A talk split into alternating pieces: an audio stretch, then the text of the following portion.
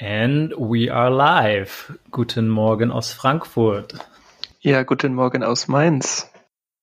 Na, wie geht's dir? Was war an deinem Wochenende so los? Ach du, mir geht's eigentlich ziemlich gut, weil ich habe mich richtig gefreut, dass wir heute wieder aufnehmen. Unsere letzte Aufnahme ist jetzt ja schon ein paar Tage her und ich weiß, ich habe heute Morgen direkt beim Weckerklingeln bin ich aus dem Bett gesprungen und habe mir gedacht, yippie, heute nehmen wir auf. wir haben letzte Woche das erste Mal nur zwei Folgen in der Woche gemacht. Ich denke mal so, bei vielen Podcasts ist irgendwie zwei Folgen, so bis drei Folgen so der Standard. Aber wir sind nicht wie jeder Podcast. Das ist wohl wahr.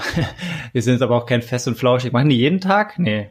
Ich weiß es gar nicht mehr, ob die mittlerweile jeden Tag aufnehmen. Am Anfang haben die irgendwie relativ oft zumindest aufgenommen, weiß ich noch, ne? Haben die irgendwas gemacht von wegen, ah, jetzt wegen Corona äh, wollen wir öfter aufnehmen. Ich weiß nicht, ob es jeden Tag war. Ich höre die auch nicht mehr so regelmäßig, aber. Ich habe die noch nie gehört. Hm. Aber nee, kann ich dir nicht sagen. Ich weiß nur, dass ich mich unfassbar gefreut habe, dass wir jetzt endlich mal wieder aufnehmen. Und ansonsten Wochenende war ja sehr entspannt. Und zwar war am Samstag der zweite Teil des virtuellen Pub-Quizzes. Uh. Also quasi Pub-Quiz 2.0. Wieder vom gleichen organisiert? Yes, wieder von Sven. Er wird sich freuen, wenn ich ihn wieder Sven nenne. er ist nämlich auch treuer Hörer. Stimmt, der heißt ja gar nicht Sven, ne? Ja, genau. Und äh, schrieb mir dann irgendwann nur so, Sven, really? ja, es war wirklich wieder eine, eine sehr, sehr gute Nummer.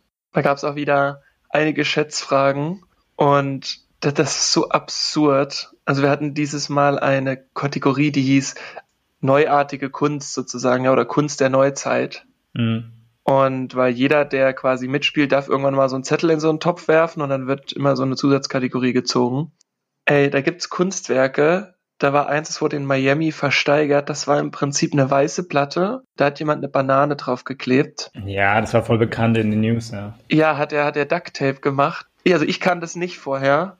Und das Ding wurde einfach für 120.000 Dollar versteigert, Mann. Ja, das habe ich, das war aber ganz groß in den Nachrichten. Das habe ich gesehen vor. War das jetzt letztes Jahr, oder? Ja, Jahreszahl haben wir nicht gesprochen, aber ich glaube ja. Ich glaube, es ist noch nicht so lange her.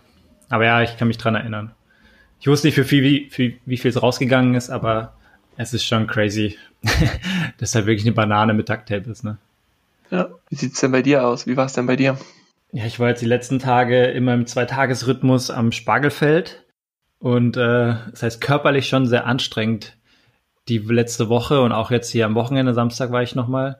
Heute habe ich mir freigenommen, damit ich auch mal hier bei den Podcast-Themen wieder so ein bisschen daherkomme und weil ich auch noch hier Umzugsthemen habe. Ja, aber eigentlich viel oder eine Kombination aus Wohnung, klar Schiff machen, ähm, alle Sachen ausmisten, die mir meine Freundin sagt, ich ausmisten soll und, und Spargel stechen. nee, aber auch sehr entspannt. Äh, ich hätte mal noch eine Check-in-Frage, auch wenn die jetzt ein bisschen nachgelagert ist. Ich habe mir aber so ein bisschen immer mal wieder so Gedanken gemacht, weil das Leben jetzt ja schon sehr anders ist, als wir es vielleicht vor, ist wahrscheinlich schon über einen Monat her, ne? Jetzt sind wir wahrscheinlich schon fast einen Monat irgendwie in Kurzarbeit. True. Wenn du jetzt ein Startup gründen würdest oder irgendeine Business-Idee hättest, die du gerne weiter verfolgen würdest, in welcher Industrie oder Sparte würdest du gerne mit deiner Business-Idee durchstarten? Boah, ist ja richtig heftige Check-in-Frage. Ja, ist schwierig, ne? Kannst du nicht mal kurz drüber nachdenken? Ja, ich kann auch kurz starten und äh, du kannst dir noch ein, zwei Ideen machen. Ich habe letztens zum Beispiel so einen Artikel gelesen von Bill Gates, der meinte so, ich meine, haben wir auch schon mal drüber gesprochen, dass jetzt in der Digitalisierung, das wird ein mega Push werden äh, aufgrund dieser Corona-Krise, weil so viele Leute irgendwie zu Hause sind, sich Gedanken machen, viele Lösungen gefunden werden müssen. Und äh, jetzt so einfach die gesamte Gesellschaft so ein mega Push oder wie so, ein, wie so eine Stufenentwicklung, so eine Sprungentwicklung bei der Digitalisierung und allen virtuellen Themen und so machen wird. Ich habe mir auch so gedacht, ja, ich meine, Digitalisierung ist natürlich ein großes Feld, wo was neu entwickelt werden kann und wo wir uns weiterentwickeln können. Aber zum Beispiel auch so in der Landwirtschaft habe ich mir so gedacht, heutzutage, wenn du da irgendwie einsteigen willst in der Landwirtschaft, finde ich super schwierig in so einem Startup-Setting, ne? weil so die klassischen Themen, die du in der Landwirtschaft machst, da brauchst du eigentlich irgendwie so, da musst du so den Hof von deinen Großeltern oder so geerbt haben, ja, dann hast du irgendwelche Maschinen, die da schon 40 Jahre rumliegen und irgendwie heutzutage ein, einsteigen in der Landwirtschaft, so diese klassische Landwirtschaft ist ja voll schwierig eigentlich, finde ich. Aber wenn man zum Beispiel für so Startup-Ideen auch irgendwie ähm, in der Landwirtschaft was Neues sich ausdenken möchte, dann muss man auch andere Konzepte haben als ich habe jetzt zigtausend Riesenfelder und bearbeite die mit irgendwelchen alten Riesenmaschinen und braucht dafür 100 Mitarbeiter oder so. Man müsste auch irgendwelche anderen Bereiche schaffen. Da dachte ich mir so, es wäre schon cool, wenn man da eine gute Idee hat, auch mal so einen komplett neuen Twist in so diese Landwirtschaftsbranche reinzubringen. Und ich habe irgendwann mal ähm, auf YouTube, kennst du das, wenn du so irgendwelche Videos dir anschaust zu dem einen Thema und auf einmal klickst du zwei, dreimal weiter, so in dieses äh, bist du bei Hitler. Ja, bei, bei Hitler in der Landwirtschaft, nee. Da bin ich jetzt nicht rausgekommen. Aber dann kommst du in so ein, in, wie, wie, wie nennt man das, so ein, so ein Wurmloch rein, ne? dass du dann immer dich weiter irgendwo lang klickst. Dann bin irgendwann über, ähm, ich habe so Campervans umbauen, dann war ich, bin ich bei so Häusern gelandet, die irgendwelche Leute so komplett abseits irgendwo in der Wildnis oder in, im Wald oder so bauen. Und irgendwann bin ich darauf irgendwelche Startup-Ideen in, in Kanada gelandet, die so Microgreens anbauen. Und zwar ist es so, das sind halt, war so ein junger Typ, der einfach sich wie so ein, ja, ich weiß nicht, ob es ein Gewächshaus war oder irgendwie sich so ein Raum halt gemietet hat, brauchst gar nicht mal so viel. Der hat Microgreens angebaut und es sind einfach Pflänzchen oder so Sprösslinge, wahrscheinlich könnte man das nennen. Zum Beispiel von Brokkoli oder sowas, ja, die man äh, innerhalb von einer Woche anpflanzen kann. Das sind eigentlich so die ersten Sprösslinge, die bei verschiedenen Gemüsearten rauskommen und die haben halt anscheinend mega viele Mineralien und Vitamine und sonstiges. Und die hat er einfach in so einem ja, wie in so einem fahrbaren Regal, ne? ich weiß gar nicht, wie man die nennt, so, äh, wo du einfach so Sachen reinstellen kannst und dann kannst du sie schieben, ne? so, ein, so ein Schiebregal. Wie, wie so ein Trolley quasi. Ja, aber genau, mit mehreren. Ebenen drin, genau. Und dann halt einfach hier mit UV-Licht und Bewässerungsanlage und dann hat er da fünf von diesen großen Trolleys gehabt, hat er diese komischen Microgreens da angebaut, Brokkoli-Sprösslinge, was weiß ich, Blumenkohl-Sprösslinge, verschiedene Dinge. Und äh, dann fährt er damit einmal in der Woche auf den Markt und macht da draus so Smoothies, ne? Weil es irgendwie dachte ich mir so, das ist eigentlich auch ganz cool, das ist eine ganz andere Idee. Du brauchst kein Rieseninvestment, weil das denke ich immer bei der Landwirtschaft ist super schwierig. Äh, außer du bringst natürlich so Digitalisierungsthemen in die Landwirtschaft, das ist wieder was anderes. Aber wenn du wirklich auch irgendwas produzieren möchtest, dann ist das eigentlich eine ziemlich coole Idee, wo du ohne großen Aufwand ja, Neues machen kannst, was du vielleicht auch gut an den Mann bringen kannst, weil das gibt's auch teilweise noch nicht. Ähm, der hat halt irgendwie, keine Ahnung, 2000 Euro Invest gehabt, hat das aber nach ein paar Wochen wieder drin. Das heißt, es ist eigentlich relativ überschaubar, fährt dann immer seine Trolleys mit den, mit den Microgreens da an den Markt und vertickt das da. Da dachte ich mir so, irgendwie solche Ideen fände ich eigentlich ganz cool, wenn sich da mal was entwickeln würde. Mhm. Also zum einen finde ich es ziemlich smart, die Idee von dem, von dem Kollegen da aus Kanada. Und auf der anderen Seite habe ich mir direkt gedacht, so, naja, ich meine, Landwirtschaft ist halt aber auch, hast du ja selbst schon gesagt, ist halt irgendwie auch ein Knochenjob. Mhm. Und neben dem, dass es ein Knochenjob ist, es sind schon viele Personen dabei, die das halt schon super lange machen. Und wenn man jetzt projizieren könnte auf das, was wir auch so in unserem schon ein bisschen her Arbeitsalltag erlebt haben, dann so Gewohnheiten zu brechen, ist natürlich super schwierig. Und da sehen, da reden wir von Angestellten, die ihr Geld bekommen, ob sie jetzt die Änderung annehmen oder nicht. Ja. Und wenn du jetzt überlegst, es geht um eine Änderung, wo du nicht richtig weißt, wo es hinführt, und dann hängt aber dein ganzes Familienbusiness dran, inklusive Fam also Familienmitglieder von, von den Großeltern über die Eltern bis hin zu den Kindern. Ich glaube, dann ist es nochmal schwieriger, da eine Änderung oder eine Digitalisierung oder irgendwas in die Richtung einzuführen. Ich meine auch gar nicht jetzt, dass irgendwie Landwirtschaftsbetriebe umswitchen und ihr Konzept komplett umstellen, sondern eher, dass auch sagen wir, neue Generationen oder Leute, die einfach von einem ganz anderen Background kommen, auch vielleicht so in diese Landwirtschaftsbranche einsteigen, weißt du? Das ist ganz spannend, weil mir hatte auch ein Freund zu mir meinte, jetzt wäre ja die Chance, anstatt auf dem Markt zu arbeiten, sich deine Landwirtschaft quasi, sich was anzueignen und loszulegen. Und dann dachte ich aber auch so, mh, hm, ja, stimmt, aber erstmal brauchst du Land. Dann brauchst du, was pflanze ich da überhaupt an? Wie ist der Boden überhaupt? Was kommt denn da überhaupt? Mhm. Dann brauchst du im Zweifel, gut, wenn du schon ein bisschen mehr Land hättest, das heißt, du brauchst aber auch das gewisse Kleingeld schon dafür, dann bräuchtest du noch eine Maschine oder irgendwas. Ich meine, wahrscheinlich tut es am Anfang auch irgendwie ein Pferd oder einen Ochse oder so. Wo nimmst du den her? Ja? Du kannst gerne der Ochse sein, ey. Nee, du mit deinem Stiernacken. Nee, von daher, also ist eine, auf jeden Fall eine smarte Idee. Ich glaube, also um da auf deine Idee zurückzukommen, mit dem, was würde ich machen? Mein erster Gedanke war, ich würde was Analoges machen. Heißt gute alte Handarbeit. Ja, so ungefähr, weil gerade sind viele Menschen zu Hause, hängen an den einschlägigen Apps wie Zoom, Houseparty, Skype, wie auch immer. Und haben es vielleicht so ein bisschen satt auch, sich immer nur digital zu sehen und vermissen einfach dieses Physische. Und ich glaube, wenn ich jetzt die Möglichkeit hätte, dann würde ich vermutlich irgendwie ein Café oder irgendwie sowas aufmachen. Mhm. Weil jetzt gerade ist die Chance sehr groß, dass wenn du gute Produkte hast, wenn du ein cooles Konzept hast und Leute wieder raus dürfen und das dann ausprobieren, dass Leute auch drinnen bleiben. Währenddessen vor Corona die Leute ja vielleicht, klar, man probiert mal aus das neue Kaffee, aber wenn man seinen Standardkaffee hat, dann ja, vielleicht probiert man es auch nicht aus, mal gucken. Ja. Und von daher, ich glaube, ich würde wirklich sowas in die Richtung machen, irgendwie einen, einen Kaffee oder vielleicht irgendwie auch so ein Stand, wo es so mittags so Metzgereiprodukte oder, oder irgendwas vegetarisch, veganes gibt, weiß ich nicht. Aber irgendwie sowas auf jeden Fall, wo, wo man so eine Zusammenkunft von Menschen organisieren könnte. Mhm. ist auch eine gute Idee.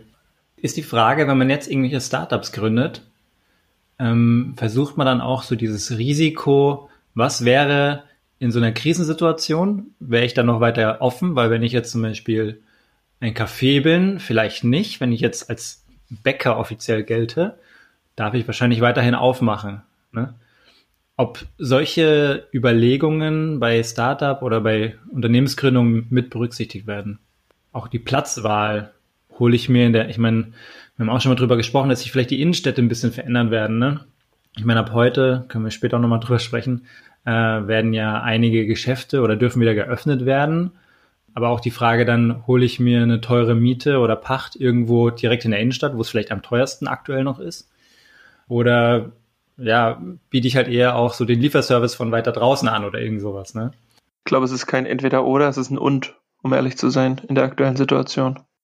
Also mir gegenüber wohnt auch, was heißt wohnt, da ist auch ein kleiner Pop-Up-Store und die haben zum Beispiel aus der Not dann eine Tugend gemacht und die liefern jetzt auch, beziehungsweise suchen sie sich halt ja, Personen helfen ihnen. Also das ist auch ziemlich schön zu sehen, die dann wirklich auch ihre Hilfe anbieten. Ich habe dann auch schon mal gesagt, hey, wenn es hier in der Neustadt ist, ich schwimme mich aufs Fahrrad und liefere es aus, das ist kein Thema, ja. Und die sind danach absolut noch ein physischer Store, definitiv. Haben aber quasi aus dem Nichts mal kurz eine Online-Präsenz aufgebaut, was sie gar nicht vorhatten. Von daher ist, glaube ich, eher, eher Chance. Aber du hast es schon angesprochen, ähm, das mit den Läden, das Thema. Und zwar würde ich gerne nochmal auf die Rede von unserer lieben Angie eingehen, mhm. die ja letzte Woche Mittwoch stattgefunden hat. So verrückt, letzte Woche Mittwoch, es fühlt sich schon wieder viel länger an. Und wollte dich mal fragen, hast du sie denn geschaut? Ja, gestern Abend noch. ja, sehr gut. Ich war sehr überrascht, es war ja nicht nur eine Rede von Angela, sondern der gute Herr Söder war ja auch noch dort und noch irgendein Gentleman war da. Exactly. Und ich fand es ziemlich cool, dass sie wieder so ruhig und besonnen gesprochen hat.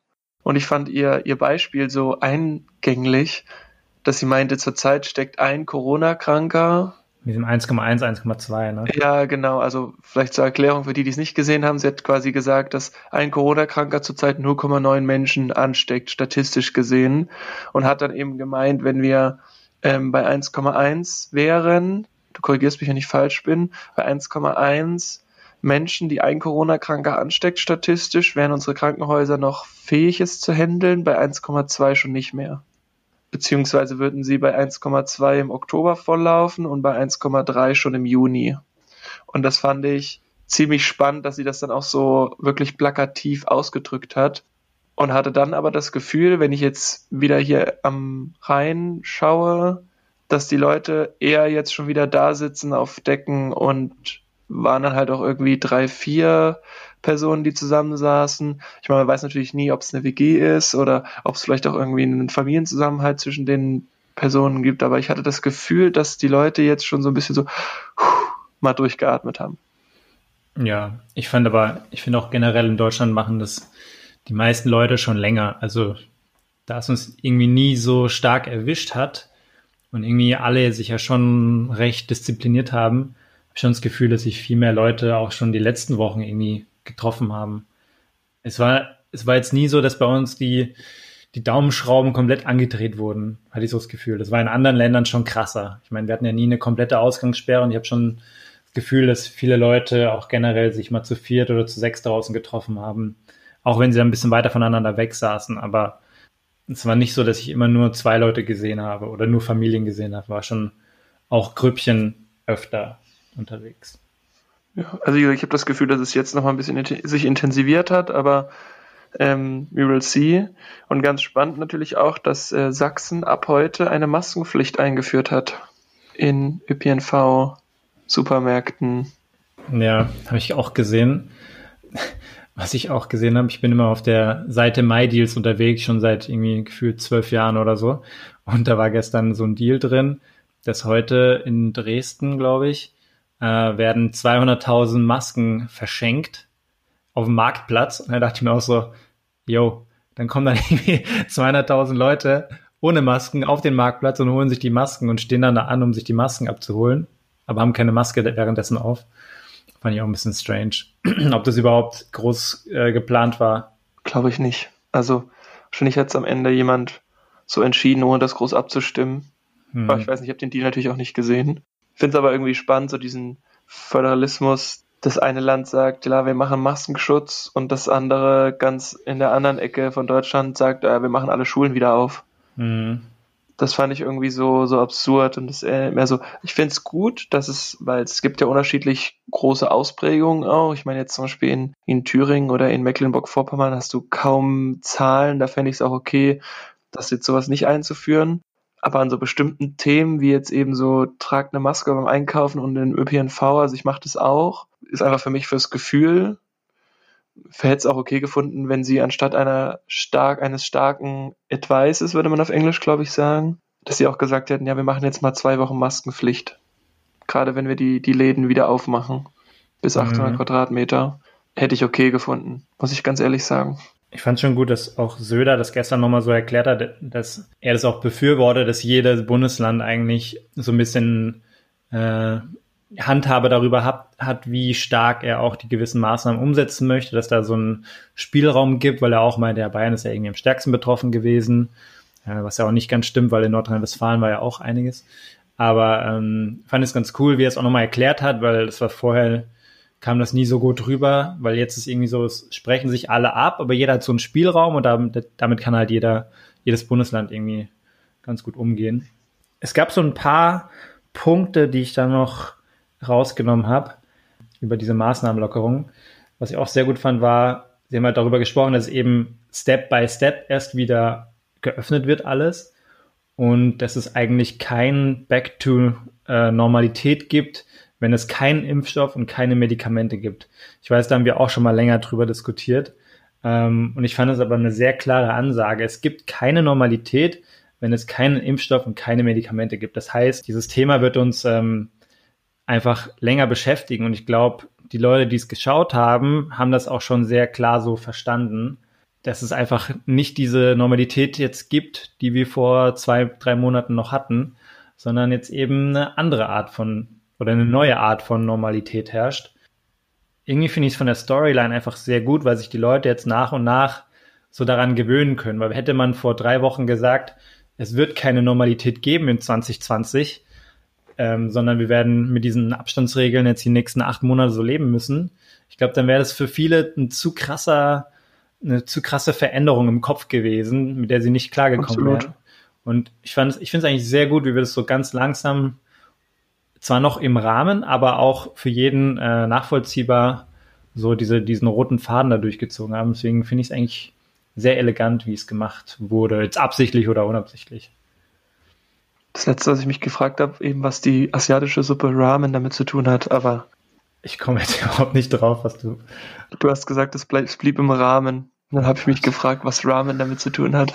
Oh Gott. Apropos, gestern ein guter Kumpel von uns hat er geschickt, dass hier Muku Ramen, das ist einer der besten Ramenläden in Frankfurt, finde ich. Eigentlich meiner Meinung nach der beste.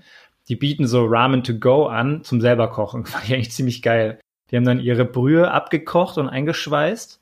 Die kannst du abholen und äh, kriegst so ein bisschen Fleisch und Nudeln und Gemüse dazu und keine Ahnung, wie viel das kostet, aber irgendwie auf deren Instagram-Seite äh, konnte man das sehen. Und das finde ich sehr genial, weil ich bin ja sehr experimentierfreudig, was Kochen angeht und wir haben uns mal sehr äh, mit der Freundin, ne, haben uns mal groß eingelesen und im Asialaden komplett eingedeckt, alles, was man braucht, um Ramen zu kochen. Und diese Suppe, das war halt irgendeine dreckige Brühe, aber hatte nichts mit Ramen zu tun. Und das war so bitter, weil man hat irgendwie eine Stunde lang gekocht, ziemlich viel Kohle ausgegeben. Wir hatten danach noch so einen 5 Kilo Sack Sojasprossen zu Hause, weil du die nur in diese, ich weiß nicht, ob du schon mal gekauft hast, die hast, kannst du nur in diesen riesen Säcken einfach mhm. kaufen. Und die sind ja auch nur irgendwie drei Tage haltbar, wenn überhaupt. Und ähm, ja, diese Rahmen, die selbstgemachten Rahmen waren absolut für die Tonne. Und äh, ja, deswegen, wenn ich nochmal Rahmen kochen würde, dann wirklich wie so ein Do-it-yourself-Package da von dem Rahmenladen, um deinen schlechten Witz mal ein bisschen wieder einzufangen. Ein bisschen aufzufangen und was ja. damit zu machen. Aber ich muss uns sagen, um nochmal einmal kurz quasi den, äh, ich habe das ja eigentlich unterbrochen, ich wollte gerne noch was zu der Pressekonferenz sagen, nämlich, mhm. dass ich fand, dass der Herr Söder ja etwas, ja, untriebig und hat gesagt, ja, in Bayern machen das jetzt einfach und ich warte jetzt nicht auf die Bundespolitik und ich muss sagen, dass das diesmal ein sehr souveräner Auftritt war mhm. und ich hatte auch nochmal so ein, ja, wie so eine Infografik bekommen von auch einer Freundin aus, aus Bayern und da stand zum Beispiel drauf Dinge, die man sich vor Corona hätte nicht vorstellen können. Und da stand drauf zum Beispiel Markus Söder als Bundeskanzler. Ja, ja habe ich auch gerade dran gedacht. Und ich muss sagen, fand das echt in Ordnung. Also ich muss sagen, fand ich wirklich gut und konnte ich mir wirklich auch vorher überhaupt nicht vorstellen. Gut, hat man vielleicht aber auch hier in Rheinland-Pfalz ein bisschen zu wenig davon mitbekommen. Ja, in Bayern sind alle schon sehr, sehr zufrieden mit dem, was ich immer so mitbekomme. Ich meine, ich komme ja so teilweise aus Nürnberg und äh, Herr Söder kommt ja auch so aus der Area und er ist ja schon lange so da in der Regionalpolitik auch unterwegs gewesen, auch in Nürnberg. Und alle waren, eigentlich immer sehr zufrieden mit dem. Aber er hat natürlich auch ein paar, wie soll man sagen, extreme Ansichten, was auch gewisse äh, Themen in der Politik angeht. Ich glaube, der kann schon mal auch anecken, aber ich sag mal, in der Partei, wo er ist, ist er ziemlich gut aufgehoben. Ja, ist halt ein konservativer Mensch auch, ne? Genau. Ja. Was man ja auch gesehen hat jetzt in, bei gewissen Entscheidungen, die er getroffen hat. Was er aber auch nicht immer schlecht sein muss, ne? ohne das jetzt werten zu wollen. Das stimmt. Vielleicht auch ganz witzig, ich habe den äh, Bürgermeister von Mainz auf äh, Instagram und der hat jetzt gestern irgendwie oh vier, richtig witzig eigentlich, der hat vier Biere gestern gepostet und meinte, hat die dann fotografiert und die sind alle halt aus der Mainzer bzw. Mainzer Umgebung. Die hatte ich heute alle zum Frühstück. Nee, pass auf. Und dann stand da, welches soll er trinken? Und er hat so eine Umfrage in sein Instagram gemacht. und dann habe ich auf eins draufgeklickt und es gab aber, also es gab die vier Biere und unten gab es noch eine fünfte Variante und da stand da eins nach dem anderen. Und dann hat er quasi, die richtige Antwort war, er trinkt eins nach dem anderen. Richtig Fand gut, ich richtig witzig. Also auf der einen Seite natürlich so lustig, weil wir, wir lachen jetzt auch drüber, aber auf der anderen Seite natürlich die Message dahinter. Natürlich trinkt er nicht nur ein Bier aus seiner Region, sondern er trinkt natürlich alle Biere. Ja. Ziem, ziemlich witzig gemacht, der Post. Politisch korrekte Antwort. Ja, voll, aber eigentlich trotzdem ziemlich witzig. Ich bin auch gestern auch wieder zum Thema, oh, da war mein Bildschirm wieder fast leer. Was der Bildschirm war leer? Hier wird nichts rausgeschnitten, rausgeschnitten übrigens. Ach, bla bla bla. Können ruhig alle mitbekommen, was du hier für digitale äh, Erkenntnisse erlangst. Mein Bildschirm ist leer. ich habe gestern beim Spaziergang was entdeckt, wo ich dachte, okay, die Langeweile kommt auf jeden Fall aufs nächste Level. Ich weiß natürlich nicht, ob es das vorher schon gab, aber wir sind durch die Mainzer Straßen hier gelaufen in der Neustadt und da gab es wirklich einen, ja, nennen wir es so ein kleines Häuschen und davor waren so Büsche. Und diese Büsche waren einfach wie so kleine Männchen geschnitten. Das heißt, es war jetzt nicht einfach nur ein runder Busch, der in so einem Vorgarten steht, sondern das war dann so ein, das war dann so ein, so ein, so ein Teddybär, der eine. Und das andere war. Hast du nicht gesagt, die sind alle in Menschen geschnitten worden? Ja, oder vielleicht war es auch ein Teddybär oder ein Mensch, ist doch egal, jedenfalls sah es aus wie eine Figur. Oder einer mit so einem, mit so einer Kurzarbeitsplauze. Auch, auch. Aber fand ich jedenfalls ziemlich cool, weil da kann man auch seine Zeit natürlich ziemlich verbringen damit. Meinst du, es war nicht von der Stadt gemacht, sondern. Nee, das war in einem Vorgarten. Das kann nicht von der Stadt gemacht sein. Apropos äh, Kurzarbeitsplauze. Ich habe gestern meinen Schrank wieder ein bisschen ausgemistet und alte Handyhüllen gefunden, also so äh, Verpackungen. Unter anderem äh, eins meiner ersten iPhones, iPhone 3G. Und äh, das war da tatsächlich noch drin. Und ey, das hat auch so eine richtige Plauze, ne? Das sieht aus wie so ein Ei, Mann. Das ist vorne natürlich ein gerader Bildschirm, aber hinten so einen richtig krassen Bauch dran. Und das sieht so crazy aus, weil jetzt habe ich hier so ein iPhone X, ne, oder XR. Das ist ja schon, also das ist schon groß, aber relativ schmal. Und äh, dieses 3G, das ist so gebeult auf der einen Seite, das ist echt wie so, äh, wenn du so Brillengläser hättest, wäre das so der Boden von der von so einer Flasche. Vom Aschenbecher. Ja, genau. Richtig heftig. Muss ich mir irgendwann äh, mal mitbringen. Das ist echt so ein Unikat. Also kein Unikat, aber. Kriegst ähm, du bestimmt noch 10 Euro dafür bei Rebuy. Ja, ich muss die immer verticken irgendwann. Ich habe hier noch eine Riesenliste von Sachen, die ich irgendwie verticken muss. Ich weiß nicht, ob da jemand noch für Kohle ausgibt. Vielleicht für so Ersatzteile oder so. Und jetzt für ein iPhone 3G? Ja, brauchst du jetzt nicht währenddessen googeln, das mache ich nicht. Klar, schon dabei. Das wird auch nicht mehr funktionieren, bestimmt. Das ist schon alles kaputt, aber ich fand es ziemlich geil, das mal wieder auszupacken. So die ganzen alten iPhones 3G, 5, SE und sowas. Also ich kann nur sagen, bei eBay Kleinanzeigen gibt es nicht mehr. ja, gut so. Das würde ich auch eher so bei eBay reinstellen, glaube ich, weil da findest du ein bisschen mehr Absatz. Jetzt so, wenn ich die zu Hause ausmiste und so irgendwelche alten Möbelteile verkaufe, das dann eher bei eBay Kleinanzeigen, weil das würde ich nicht verschicken wollen, aber so kleine Elektrogeräte würde ich, glaube ich, bei eBay reinstellen. Ja, stimmt auch wieder, ne? Weil das würde ich verschicken auch. Ich meine, man kann ja auch bei Kleinanzeigen Sachen verschicken. Ja. Ja, aber eBay habe ich noch nichts vertickt aktuell. Das ist vor allem richtig schön spaßig, ne? Alles schön einstellen, beschreiben. Boah, da habe ich überhaupt keinen Bock drauf, ne? Aber ja, muss halt gemacht werden. Ja, so abschließend von, der, von dieser Pressekonferenz was man halt noch mitgenommen hat, auch was ich meinte, so die neue Normalität, bis der Impfstoff irgendwie kommt. Auch so diese Aussage, die Abstandsregeln werden noch Monate dauern. Das war auch ziemlich klar da raushörbar und das fand ich auch nochmal sehr interessant. Und alle Sportfans so, nein! Ja, ich meine, sie haben auch dann gestern gesagt, wir werden mal schauen, ob wir irgendwann, also ich glaube, sie wollten dann Ende April sich nochmal zusammensetzen, um die nächsten Maßnahmenlockerungen zu besprechen ob man, ob und wann man Geisterspiele zulassen könnte. Also das ist so eine, also dieses Jahr sowieso nicht mehr oder diese Saison eh nicht mehr. Aber auch dann nächste Saison und wer weiß, vielleicht auch nächstes Jahr, ob überhaupt nochmal so Stadionbesuche zusammenkommen. Ich meine, darum, darüber wurde auch schon, selbst von uns beiden schon viel darüber diskutiert. Ja, ich glaube, dieses Jahr auf jeden Fall nicht mehr dass man ins Stadion kann, aber dass zumindest so Geisterspiele starten werden. Und ich glaube auch zum Beispiel in USA so Football, NBA. NBA soll, glaube ich, im Juni wieder losgehen, was so der letzte Stand war. Aber ich denke mal natürlich, natürlich auch alles erstmal ohne Publikum.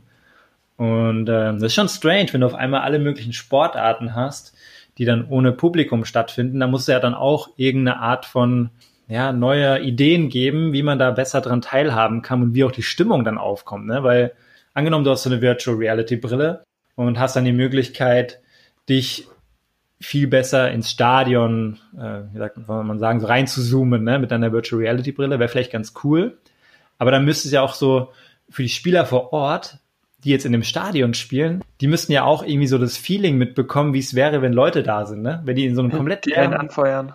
Ja, irgendwie, irgendwie sowas. Vielleicht müsste man dann echt so die, die Zurufe von den Zuschauern zu Hause irgendwie einspielen oder sowas. Gott, oder von so einem schlechten Mikrofon wie bei mir, bei unseren ersten Aufnahmen. Ja, aber stell dir mal vor, also irgendwie so, entweder man macht so irgendwelche, man macht da nicht so einen Videocube in die Mitte vom Stadion, sondern vielleicht wirklich so eine Videoleinwand einmal außen rum, dass dann auch die Spieler irgendwas vom Publikum mitbekommen oder sowas, ne? Weil es ist ja schon irgendwie komisch, wenn du es gewohnt bist, in so einem 80.000 Leute Stadion zu spielen vor ausgebuchter Menge und dann auf einmal hast du nur noch Geisterspiele. Das ist, glaube ich, auch für die Spieler sehr, sehr merkwürdig und vielleicht auf Dauer auch vielleicht eher kontraproduktiv, wenn es da keine neuen Ideen gibt. Und ich bin mir sicher, dass zum Beispiel, wenn das so in den USA auch ist, mit Football und NBA und so, ähm, dass sie da irgendwelche Konzepte finden, die es vielleicht auch ermöglichen, auch bei so Geisterspielen für beide Seiten äh, das ganz cool zu gestalten. Kleines, kleines Witzchen am Rande. Ist dir aufgefallen, dass du bei der Pressekonferenz immer sagst, dass die das gestern gesagt haben? Weil du es gestern geguckt hast? ja, war ja auch so. Haben sie auch gestern gesagt. Ja, der hat das gestern gesagt. hm, stimmt. In der Aufzeichnung bestimmt, ja. Ist mir nur aufgefallen. Ich habe das ja auch gar nicht mitbekommen, dass da eine große Pressekonferenz war. Ich wusste, dass diese Maßnahmen beschlossen wurden und äh, mitgeteilt wurden, aber ich habe gar nicht verdrahtet, dass dann so eine Pressekonferenz war. Eigentlich erst durch dich habe ich es gehört. Ja, und ich habe es auch nur durch einen Freund gehört gehabt, der meinte, also, es gibt jetzt gleich eine Live-Pressekonferenz. Ja. Und obwohl wir jeden Abend Tagesschau in 100 Sekunden gucken und dann da auch so kurz durch die App gehen, vielleicht ist es einfach an uns vorbeigelaufen. Ich weiß auch nicht. Aber am Ende hab ich, haben wir es auch geguckt und das fand ich ganz cool. Und ist dir dann eigentlich auch aufgefallen oder hast du das mitbekommen, dass Karstadt, Kaufhof Karstadt, dass die geklagt haben, dass sie ihre Läden auch wieder aufmachen wollen? Habe ich gehört, ja, oder gesehen. Ja, kann ich verstehen. Hm, ich weiß auch nicht, diese Beschränkung auf 800 Quadratmeter hat ja auch irgendwie so den Zweck, natürlich das Risiko zu minimieren. Ob das Risiko jetzt dadurch höher ist, ob man jetzt 800 oder 1200 Quadratmeter hat, weiß ich nicht. Ich meine, wenn man eigentlich diese Abstandsregeln einhalten würde, dann ja, könnte man es wahrscheinlich genauso vom Risiko her beschränken. Aber sie möchten vermutlich auch einfach so diese Ansammlung von ja, Menschenmengen vermeiden. Oder halt jetzt einfach erstmal schauen, ob das mit 800 Quadratmetern funktioniert. Also ich kann es verstehen. Ich habe es aber auch so verstanden, dass sie, dass sie aufmachen dürften. Sie müssten nur ihre Verkaufsfläche auf 800 Quadratmeter dann reduzieren. Das heißt, sie können vielleicht nur ein Stockwerk oder so aufmachen. Ja, aber die können doch kein Stockwerk aufmachen. Also 800 Quadratmeter, das ist 40 mal 20.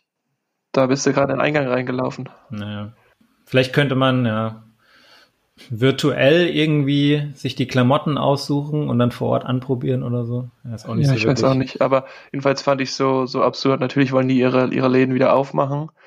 Nur ich finde bei 800 Quadratmetern, also ich finde es jetzt schon immer komisch, also als ich da rübergefahren bin nach Wiesbaden auf dem Markt, dann im Bus zu sitzen oder zu stehen, das fand ich schon komisch. Aber jetzt stell dir doch mal vor, du stehst in so einem 800 oder von mir aus auch größeren Quadratmeterladen ich finde das schon irgendwie ein komisches Gefühl und ich kann mir das noch nicht so richtig vorstellen, muss ich sagen. Also vorher war das ja kein Thema, bist an den Menschen vorbeigelaufen, hast dann einfach so ein bisschen rumgesucht, hast dir was ausgesucht oder auch nicht, ja. Aber ich kann es mir gerade nicht vorstellen. Naja, eigentlich kommt es ja eher darauf an, wie viele Personen können pro Quadratmeter, pro 10 Quadratmeter irgendwo reingehen. Ja? Also wenn du jetzt sagst, irgendwie pro 20 Quadratmeter eine Person, dann wäre es ja eigentlich egal, ob du jetzt auf 600 oder auf 1000 Quadratmeter das erlaubst, Läden aufzumachen. Ist wahrscheinlich einfach irgendwo, müssen so eine Grenze ziehen und äh, Risikominimierung.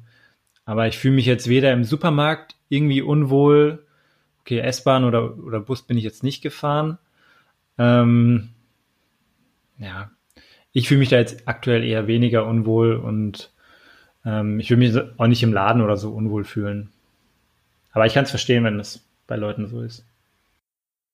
Ja gut, dann sind wir jetzt ja durch das Thema der Pressekonferenz von gestern durch, würde ich sagen. Mhm. ähm, was mir noch eingefallen ist zu der Idee am Anfang, dass ich gesagt habe, ich würde eher was Physisches aufmachen oder eher einen, einen, einen Café oder sowas aufmachen. Und zwar, als ich letzten Mittwoch in Wiesbaden war mhm. und dann nach Hause gelaufen bin. Also ich bin so ein Stück weit nach Hause gelaufen, nämlich zum Wiesbadener Hauptbahnhof und dort bin ich dann im Bus gestiegen. Da gab es ein Plakat, was ich gesehen habe, und zwar Mindesthaltbarkeitsdaten von Lebensmitteln. Mhm. Und da war zum Beispiel drauf abgebildet, also wenn du jetzt Milch hast, das kannst du, also frische Milch, die kannst du zwei Tage nach dem Haltbarkeitsdatum auf jeden Fall noch verzehren. So mhm. äh, Joghurtprodukte fünf Tage, Eier 21 Tage, Butter 21 Tage und so weiter und ging eben bis Nudeln, äh, die man nach ein Jahr nach dem Mindesthaltbarkeitsdatum essen kann. Und ich dachte mir so, ich find's spannend, dass es so eine ja, wie soll man das nennen, solche Kampagnen gibt. Es war auch von der Tafel jetzt in dem Fall.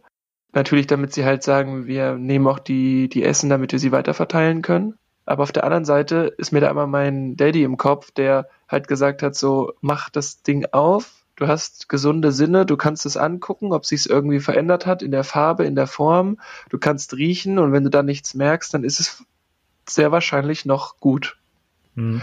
Und offensichtlich machen das aber immer noch zu wenige. Und offensichtlich ist dieses Mindesthaltbarkeitsthema immer noch so präsent, dass man dafür noch Kampagnen machen muss. Das finde ich echt krass. ist die Frage, ob Leute jetzt generell ein bisschen umdenken und jetzt vielleicht ein bisschen mehr darauf achten, was sie einkaufen, wie oft die ein sie einkaufen und den Konsum vielleicht so ein bisschen zurückfahren und vielleicht Sachen auch eher, ähm, auch wenn sie vielleicht kurz vor der Mindesthaltbarkeitsdatum oder kurz danach sind, ob sie die vielleicht doch nochmal anschauen und vielleicht essen. Also ich merke das schon. Früher habe ich, glaube ich, auch, war ich ein bisschen schnäubischer, wie man ab und zu sagen könnte. Ein bisschen was? Sagt man das nicht schnäubisch? Was soll das sein? Ja, da, ich habe mich nämlich gerade gewundert, wo dieses Wort herkommt. Ob das hier so ein hessisches Wort ist oder aus Bayern, weil ich ja in beiden Bundesländern aufgewachsen bin. Ähm, schnäubisch ist eher so, man ist sehr wählerisch und äh, eher, wenn was abgelaufen ist, dann rümpft man die Nase, würde ich es jetzt so mal beschreiben. Schnäubisch. Schnäubisch. Das habe ich in meinem Leben noch nie gehört, nee. das Wort. Nee. Also man ziert sich eher so ein bisschen. Auf jeden Fall bin ich der Meinung, dass ich jetzt auch viel mehr drauf achte. Was jetzt bei mir halt schon geholfen hat, allein dadurch, dass wir jetzt von zwei auf einen Haushalt reduziert haben, dass man jetzt viel weniger einkaufen muss und viel mehr nutzen kann, wenn man einfach nur einen Kühlschrank hat. Vorher waren alle Sachen auf zwei Kühlschränke verteilt. Und das finde ich immer ein bisschen schwierig, ähm, da dann den Überblick zu behalten, wo noch was zu essen ist und wo nicht. Ja, absolut. Aber trotzdem fand ich es irgendwie spannend. Das habe ich auch direkt abfotografiert und habe mir gedacht, dass ich das Thema auf jeden Fall hier mal aufbringen wollte. Mhm. Weil ich meine, ich esse auch meine Eier noch länger, weil man kann halt auch diesen Test machen. Ich weiß nicht, ob du das kennst. Du nimmst ein Wasserglas und legst das Ei rein. Genau, wenn es schwimmt, sind halt Gase drin. So. Ich war mal bei einem Kumpel, die haben einen Hof, die haben auch eigene Eier oder eigene Hühner mit eigenen Eiern. Obwohl die eigene Hühner und Eier haben, haben wir bei dem mal so äh, Eier geöffnet. Wo, das war innen drin schon nicht mal mehr Gas, das war schon so äh, ganz komische Farbe, schon so Richtung Schwarz gehen. Also es muss schon uralt gewesen sein. Keine Ahnung, wo er das rausgekramt hat. Aber das hat auch richtig gestunken. Und das ist mir zu Hause zum Beispiel noch nie passiert, dass ja, ich ein Ei, ähm, ja, dass es komplett vergammelt war. Das ist mir zu Hause noch nie passiert. Das ist mir in der WG mal passiert, äh, als ich früher so in der Uni in so einer, weißt du, nicht in so einer WG, die ich selber aufgemacht habe, sondern so eine, in so einem Studentenwohnheim, wo dann fünf, sechs Leute in so einer WG wohnen und immer wieder neue Leute ein- und ausziehen, die man teilweise gar nicht so gut kennt. Und da bin ich mal nachts vom Feiern nach Hause gekommen, wollten uns noch Spiegel oder Rühreier machen. Dann habe ich so Eier aus dem Kühlschrank aufgemacht und da ist wirklich so schwarzer Staub rausgefallen. Das war so widerlich. Ah. Ja, da kannst du dir vorstellen, wie lange die schon in diesem Kühlschrank gelegen haben müssen. Also bestimmt ein, zwei Jahre oder so. Krass. Die haben auch nicht mehr gerochen. Das war einfach schon komplett einfach aufgelöst. Boah, ich bin an diesem, ich bin an diesem schwarzen Pulver hängen geblieben. Ja. Vielleicht hätte ich das in so eine Knarre stecken müssen. Wäre bestimmt so gutes Schwarzpulver gewesen. Ich habe gestern übrigens, das ist auch nicht gestern ausgestrahlt worden, aber ich glaube in der Nacht von Samstag auf Sonntag, weil das war noch nicht so lange hochgeladen. Da gab es von One World so ein Benefizkonzert und es ging auch irgendwie acht oder neun Stunden. Das fand ich auch sehr, sehr beeindruckend. Es ging halt auch, es war also die Kampagne Stay at Home und eher so, ich glaube, sie haben es irgendwie auch genannt Global Citizens oder irgendwie sowas in die Richtung. Und es war eine Organisation, die, glaube ich, One World heißt. Das war einfach unglaublich, welche Stars sie da angeschleppt haben. Also zwischendrin so Moderationen gemacht mit auch wenn ich sie jetzt als erstes nenne, ist jetzt nicht die Top, ist es nicht einer der Topstars. Heidi Klum war dabei, aber auch so Matthew McConaughey und super viele Schauspieler und äh, sehr, sehr bekannte Musiker, aber auch dann so diese, diese Musikacts zwischendrin. Richtig krass, du hattest da halt die absoluten äh, Hochkaräter, war auch zum Beispiel Milky Chance dabei, als eine der, ich glaube, die einzige deutsche Band aber einfach so viele verschiedene Künstler und es ging halt wirklich acht Stunden lang. Und während ich das so geschaut habe, dachte ich mir auch so, wow, das können die Amis halt schon echt richtig, richtig gut, ne? Sowas einfach aufsetzen. Angenommen jetzt USA wäre nicht von dieser Pandemie betroffen gewesen, dann hätte es dieses, ja, hätte es dieses Konzert oder diese Benefizveranstaltung vermutlich eher nicht gegeben. Und es waren dann natürlich auch sehr viele ähm, amerikanische Darsteller und Künstler dabei. Und ich fand es einfach sehr cool, wie es gemacht war. Ähm, was man zwischendrin auch wieder gesehen hat, da war vielleicht auch mal ein Künstler aus Indien dabei, ein Künstler aus China dabei. Das fand ich auch sehr elegant gemacht. Und ähm, es ging halt hauptsächlich so um die Leute auch mal oder für die Leute Danke sagen, die so in der Frontline stehen, also die, also die Ärzte, die in den Supermärkten arbeiten. Und äh, komischerweise haben auch 90 Prozent aller Künstler haben sich halt bei den beiden äh, ja, Gruppen bedankt, also bei den Ärzten und bei den äh, Supermarkthelfern oder Supermarktmitarbeitern. Aber ich kann empfehlen, wenn man so nebenbei das ein bisschen laufen lässt. Es war sehr, sehr cool. Und es war auch sehr krass emotional gemacht. Ne? Da haben sie so teilweise so Einblendungen aus irgendwie Mailand reingeschaltet oder dann auch diese ganzen ja, Situationen, wo dann Leute in den Häusern oder an den Fenstern irgendwie Musik gemacht haben und sich bedankt haben bei den ganzen Krankenhausmitarbeitern oder so. Das war sehr krass gemacht und ging halt irgendwie neun Stunden. Also da kann man gerne mal zwischendrin reinseppen und äh, man findet auf jeden Fall Künstler, die einem auch irgendwie liegen, ohne da jetzt hier ein ganzes Line-up aufzählen zu müssen. Es hat so ein bisschen den Charakter von Live Aid, ne? Ja, geht auch in so eine Richtung. Sie haben auch schon diese ganzen Gelder davor gesammelt und ich glaube, man konnte zwar immer noch spenden währenddessen, aber irgendwie Gelder wurden schon gesammelt und ja, ich weiß jetzt nicht genau, wo alle diese Erlöse hingehen sollten, aber es soll irgendwie so ein Trust Fund sein für eben Leute, die stark von Corona betroffen sind. Wie jetzt genau da die äh, Parameter sind, wer was bekommt, weiß ich nicht, aber es ging auch so schon äh, in die Richtung, wir sind alle damit drin auf der ganzen Welt und wir bräuchten so ein Movement für alle Global Citizens, ähm, und irgendwie wollen sie auch alle unterstützen weltweit, die halt noch stärker betroffen sind davon. Also fand ich eine sehr coole Veranstaltung. Wie lange habt ihr das geschaut gestern oder nur nebenbei laufen lassen? Also ein bisschen reingeseppt am Anfang, aber dann ist auch so, während ich ausgemistet habe, bestimmt drei, vier, fünf Stunden mitgelaufen. Wir haben nicht alles gesehen, aber so die erste Hälfte auf jeden Fall. Ja, ist cool. Gut. Ich würde sagen, wir haben schon wieder ziemlich lange gequatscht an der Stelle. Wohl Kleine Checkout-Frage. Auf was freust du dich beim Landwirt diese Woche noch? Ich glaube, ich werde mir die Woche nochmal richtig geilen Spargel kaufen. Jetzt am Mittwoch und am Freitag werde ich vermutlich mal wieder arbeiten. Und das Wetter soll sehr schön werden. Und vielleicht kann ich da noch ein bisschen, bisschen Sonne tanken. Und ich muss sagen, ich habe schon einen relativ guten Turn bekommen, weil ich jetzt schon die ganzen Tage eigentlich immer draußen war. Und äh, mir macht es einfach mega Spaß, an der frischen Luft und in der Sonne irgendwie zu arbeiten, auch wenn es diese, ich glaube am Samstag schon mal kurz geregnet hat. Aber auch wenn es anstrengend ist, macht mir das schon irgendwie Bock, in der Landwirtschaft was zu machen und draußen in der frischen Luft zu sein. Also generell, da freue ich mich drauf. Ja, sehr cool. Ich habe zwar meinen nächsten Termin noch nicht fürs, fürs Arbeiten, aber genau in die Richtung wäre es bei mir auch gegangen. Also es war sehr erfrischend, auf dem Markt zu sein. Das hatten wir ja auch in der letzten Folge schon besprochen und ich freue mich darauf, jetzt wieder ja, mehr an der frischen Luft auch zu sein, obwohl ich ja natürlich auch durch Sport und Spazierengehen etc. schon draußen bin, aber es ist irgendwie immer noch was anderes, als dann wirklich auch draußen zu arbeiten und sich da ein bisschen aufzuhalten. Ich sollte übrigens noch einen kleinen Shoutout geben zu meinen äh, Mitspargelstechern. da gibt's nämlich den Halbierer und den äh, Löcherzumachvergesser. Wir haben nämlich mittlerweile alle Spitznamen, weil der eine, der meint immer, jeden Spargelkopf abbrechen zu müssen. Da bin ich auch der Meinung, äh, dass der Spargelbruch tatsächlich nach oben geht äh, mit ihm dabei.